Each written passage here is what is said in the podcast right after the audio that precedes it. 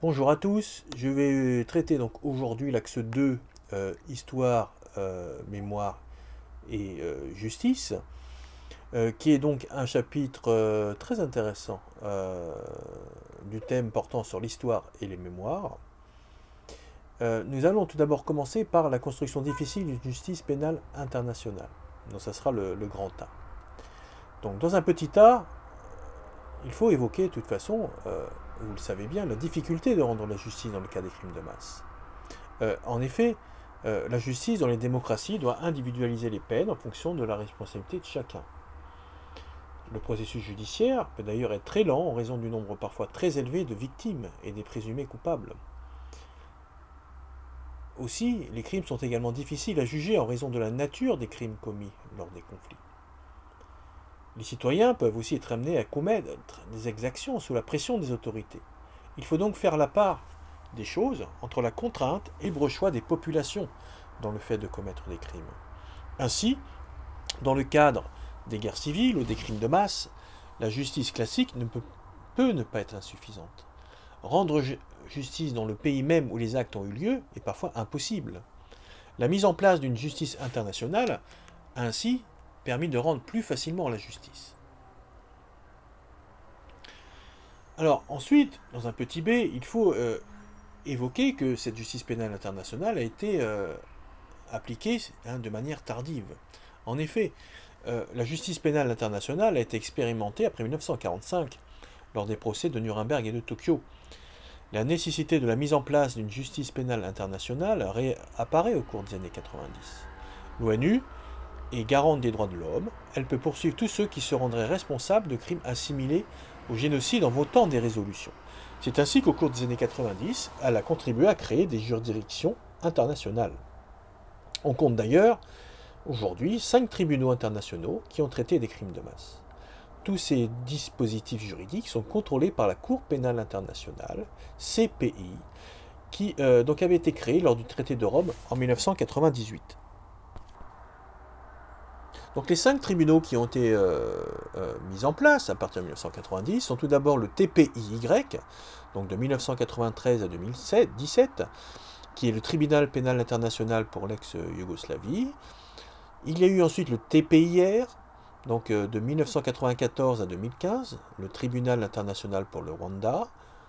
Puis le TSSL, hein, en 2002, le tribunal spécial pour la Sierra Leone. Le TSI, en 2003, tribunal spécial irakien, et enfin la CETC en 2006, qui euh, comprend donc euh, les chambres extraordinaires des tribunaux euh, cambodgiens. Nous allons aborder ensuite le grand 2, la justice pénale internationale face aux crimes de masse. Alors, il faut évoquer les événements tragiques qui se sont déroulés donc dans les années 1990. Donc petit a, une guerre au cœur de l'Europe. À partir de 1991, la Yougoslavie, constituée de six républiques, Slovénie, Serbie, Bosnie-Herzégovine, Croatie, Monténégro et Macédoine, connaît un réveil des nationalismes. En 1991, la Croatie et la Slovénie proclament leur indépendance, entraînant l'intervention de l'armée yougoslave, JNA, contrôlée par la Serbie. En Croatie, la situation se dégrade puisque les Serbes locaux s'unissent avec la JNA. S'ensuit une guerre civile de 4 ans qui provoque près de 20 000 morts. En 1992, après un référendum dans lequel les musulmans et les croates hein, se prononcent pour leur indépendance, la Bosnie entre dans la guerre. Les Serbes, qui constituent 30% de la population bosniaque, réalisent la sécession de leur territoire en créant la République serbe de Bosnie. Les Croates font de même. Cette euh, situation va provoquer un conflit qui fera plus de 100 000 morts. La capitale de la Bosnie, Sarajevo, connaît des bombardements répétés et est assiégée pendant 44 mois.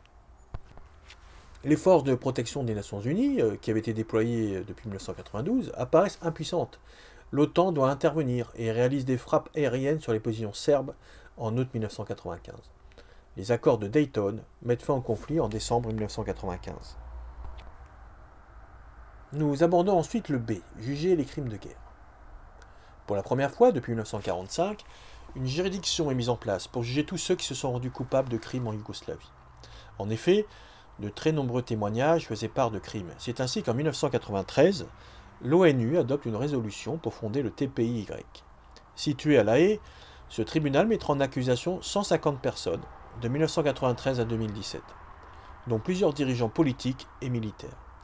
Au total, 90 individus sont condamnés, parmi lesquels les responsables du, massacre de Srebrenica. Mladic a ainsi été condamné à la perpétuité en 2017. Karadzic, ancien président serbe de la République de Bosnie, a eu 40 ans de prison. Quant au président de la Serbie pendant la guerre, Milosevic, il s'est suicidé pendant son procès en 2006. Donc sur le diaporama, vous pourrez donc euh, constater euh, sur le graphique que euh, la plupart donc des accusés, hein, il y en a eu 154, ont été condamnés hein, pour une grande majorité. Bon, certains ont cependant été acquittés ou, alors sont décédés, ou d'autres juridictions aussi ont pris, ont pris la relève. Mais euh, vous avez là une volonté, hein, tout de même de la communauté donc internationale, euh, de euh, continuer les procédures, hein, d'appliquer des procédures, même si parfois elles peuvent être donc assez longues. Donc on l'a vu, le rôle des tribunaux internationaux est important, c'est un moyen de rétablir et de réhabiliter la mémoire des victimes, cela contribue également à déclencher un processus de réconciliation entre les parties. Euh, toutefois, la situation dans les Balkans reste fragile et les tensions sont encore vives aujourd'hui entre les communautés. Dans certains territoires, des politiques négationnistes sont mises en place. Depuis 2018, le massacre de Srebrenica n'est plus enseigné dans les écoles pour les Serbes de Bosnie. Le pouvoir serbe n'a d'ailleurs jamais considéré ce massacre comme étant un génocide.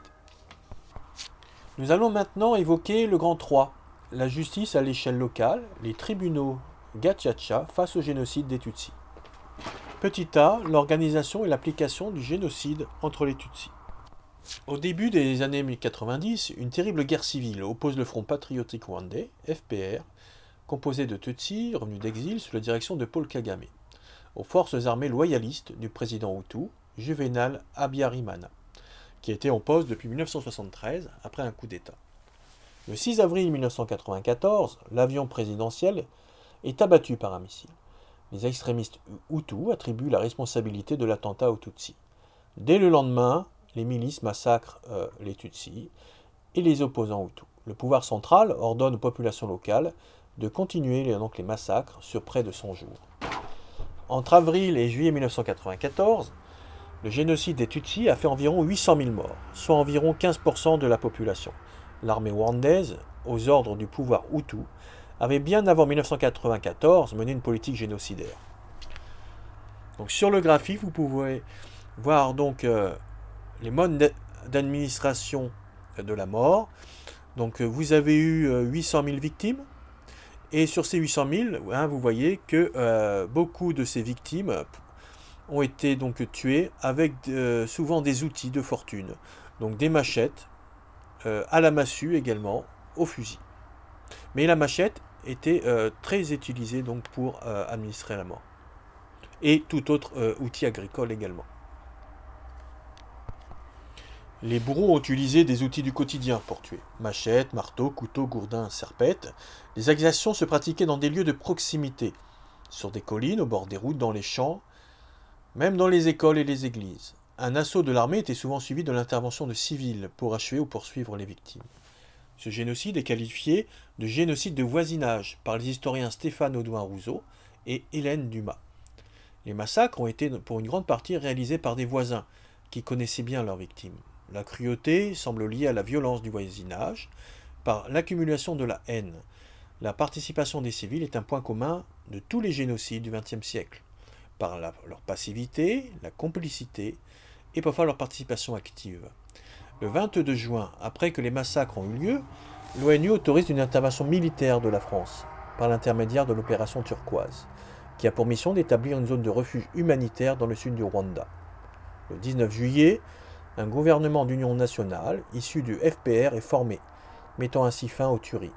Toutefois, les Hutus sont victimes de représailles des membres du FPR et décident pour beaucoup de fuir vers les pays voisins. Alors, dans un petit B, nous allons maintenant donc aborder les tribunaux Gachacha, la réconciliation pour l'organisation d'une justice populaire. La fin du génocide en juillet 1994 correspond à la fin de la guerre civile. Il a été grandement accompli par des civils qui sont évalués à environ 500 000. Il est donc urgent de mettre en place un processus de réconciliation nationale pour que la population comprenant bourreaux et victimes puisse vivre à nouveau ensemble. Dès novembre 1994, l'ONU décide la mise en place d'un tribunal pénal international pour le Rwanda, le TPIR, à Arusha, en Tanzanie. Sa mission est de juger les principaux responsables du génocide. Les principales procédures judiciaires se déroulent au sein de juridictions Gachacha qui seront créées en 2001. Elles ont été instaurées afin d'accélérer le déroulement de la justice et s'inspirent du modèle judiciaire traditionnel rwandais. Chaque euh, Gachacha, tribunaux populaires inspirés des assemblées traditionnelles rwandaises, au cours desquels les sages du village réglaient les différends euh, assis sur le gazon, comprend donc un juge suprême, un vice-président, un secrétaire et cinq juges. Les citoyens sélectionnés reçoivent une formation de deux semaines sur l'histoire du génocide et sur les notions juridiques. Près de 2 millions de personnes seront ainsi jugées. Cette juridiction euh, locale, juridiction, pardon, a permis de rendre justice aux victimes en agissant en faveur d'une réconciliation nationale des communautés Hutu et Tutsi. Toutefois, cette forme de juridiction possède quelques limites, comme l'absence des droits de la défense. D'ailleurs, les accusés ne sont pas représentés par des avocats. Euh, on compte à peu près 86% d'accusés déclarés coupables. On notera aussi parfois l'intimidation de témoins. Par ailleurs, les historiens soulignent l'instrumentalisation de cette justice par le pouvoir rwandais. Donc sur, le diaporama, vous verrez, euh, vous avez un tableau hein, euh, concernant les tribunaux euh, Gachacha, et donc les catégories de condamnation, les nombres de cas, les verdicts et les acquittements. Et vous constaterez que ceux qui ont été jugés ont été surtout jugés pour des actes donc, de pillage. Et euh, pour ce qui est du verdict de culpabilité, en tout, 86%, hein, hein, je vous l'avais dit euh, un peu avant, euh, de ceux qui seront jugés hein, seront coupables. Et on comptera à peu près 14% d'acquittement. Donc maintenant, je vais traiter le petit c, la nécessité d'appliquer une justice transitionnelle. Après une période de conflit meurtrier, il est nécessaire d'appliquer une politique de renforcement de la cohésion nationale et ainsi d'apaiser les mémoires. Dans les années 70 et 80, de nombreuses sociétés ayant connu des régimes dictatoriaux ont mis en place une justice transitionnelle. Alors qu'est-ce qu'une justice transitionnelle? C'est l'ensemble de mesures judiciaires ou non appliquées par un État pour établir la paix et le droit dans un contexte de sortie de conflit ou de transition démocratique. Ainsi, des commissions de vérité et de réconciliation ont été instaurées dans une quarantaine d'États, Sierra Leone, Afrique du Sud, Pérou et Argentine. Il s'agit de mettre en scène une forme de réconciliation qui s'accompagne ou non de sanctions judiciaires. L'ONU encourage cette forme de justice car elle, apaise les tensions entre les communautés. En 2001, vous avez eu donc la création de l'Organisation internationale pour la justice transitionnelle. Toutefois, la volonté de stabiliser et de pacifier les sociétés entraîne parfois l'absence de peine et la mise en place d'amnistie. Donc ce cours audio est, terminé. Euh, sur le diaporama, vous euh, pourrez donc avoir accès bien sûr à des, informations euh, complémentaires, donc des vidéos, des graphiques, également des citations. Vous aurez également la présence donc des notions indispensables à savoir et assimiler hein, pour ce chapitre notamment crimes contre l'humanité, génocide, nationalisme, euh, nettoyage ethnique, les tribunaux Gachacha, Tutsu et Hutu, et évidemment tout ce qui est en rapport avec la justice transitionnelle et l'amnistie. Donc je vous souhaite donc une bonne journée et à plus tard. Au revoir.